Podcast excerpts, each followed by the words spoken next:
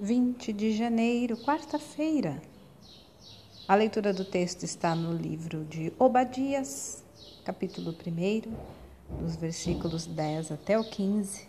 O tema de hoje é aviso prévio.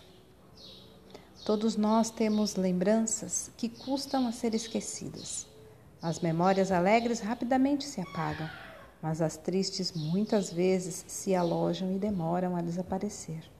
E uma mágoa não tratada é como uma cachoeira que jorra sem parar. Foi o que aconteceu com Esaú e seus descendentes, os Edomitas. Quando ficaram sabendo que Jerusalém estava cercada pelos babilônios e prestes a cair, saíram de suas montanhas e se apressaram em participar do massacre.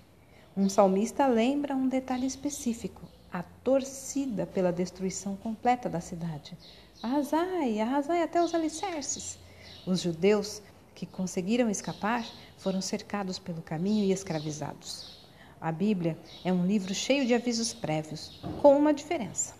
Na empresa, essa notificação informa o dia em que nosso tempo ali expirará. A Bíblia não dá prazo, mas isso só deveria aumentar nosso senso de urgência. Nunca saberemos quanto tempo nos resta para a reconciliação com alguém.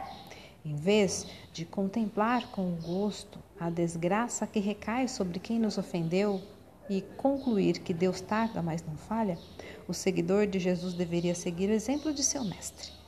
Nesse ponto, ele destoará dos edomitas, que jamais esqueceram que Jacó enganou seu antepassado Esaú.